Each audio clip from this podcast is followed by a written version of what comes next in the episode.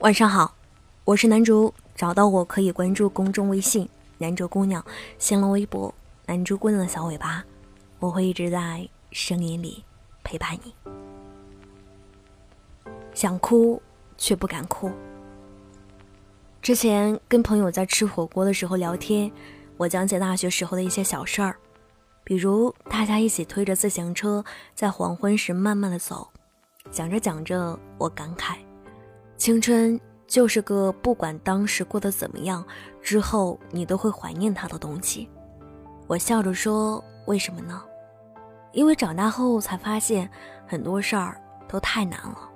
我最近感觉到难的事儿是什么呢？是向别人表达我的沮丧。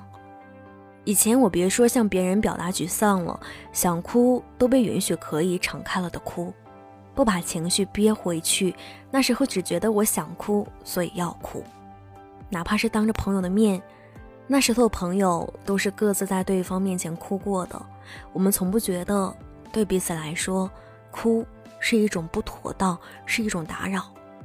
后来我发现诉苦的对象非常有限。我之前跟朋友诉苦，然后他对我说：“你知不知道自己觉得苦是不可以随便跟别人讲的？”我问为什么，他说因为人家可能不爱听啊。我是知道了。现在想想，我怎么就面对过那么直截了当的时刻？不细想会觉得其实也没有什么，细想了就哇，这就是成年世界吗？找到一个愿意认真听你讲最近为什么不开心的人，真的太难了。我去年在朋友面前哭过一次。是因为偶尔的非常棘手的问题，我从眼睛开始红时就心里告诉自己，你不可以哭哦。但是真的忍不住，哭完觉得很愧疚。可我也没有那么喜欢一个人哭，我没有什么表演欲，可是我也想被人知道，我是会难过的。我无法要求朋友这么做，我只是希望。可以哭，这种安全感是存在于我和恋人之间的。我许过的很多次新年愿望里，其中都有一个，我希望我可以大大方方的意识到我不开心了，可以说出来，可以哭，并且适时的找到愿意接纳这个的人。人和人之间，美好的言语不会缺乏，缺的是那种，你看着我的灵魂失色。暗觉惊异、复杂，但仍不会走开的时刻。对彼此心胸敞开、互换脆弱，是我眼里的这世界上最难的事儿之一。有的人什么都有，就是缺一个自己想哭的时候可以直接在他面前哭出来的人。朋友说，他喜欢过这么一个理性至极的男孩子，他会在他忍不住要哭的时候皱着眉问他。你觉得哭有用吗？他一听更难过，于是跟他说：“我当然知道没用了，但我就是难受啊。难受是不可以的吗？我觉得爱吧，需要的其实就是两个字：坦诚。我在别人面前会尽量做到能多得体就多得体。我知道，本就不那么亲密的关系，不能反过来成为负累。”但你可是我的另一半啊！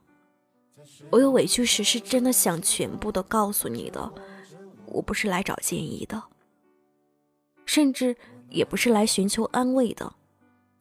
你听我哭着讲完，说“宝贝，受委屈了”，然后给我一个很大的拥抱，这样就可以了，真的。可我觉得奇怪，我遇到的人几乎都是不愿意听的。有句话很对，情绪其实也是我们身体的一部分，也是需要被照顾的。可是我们往往习惯于隐藏它、忽视它，甚至为它的发生感到自责。在学会照顾自己的情绪之前，我就选了先学挣钱。我累得不行了，才考虑要不要找人诉苦，要不要去海边歇几天。有一阵子，我一到晚上就觉得压力很大。可那时候工作特别多，我也没空想要不要好好的照顾自己一下，先工作再说。可是我的人生这么好，我不想在坏情绪里消耗它。想要的是什么呢？其实还是想要开心。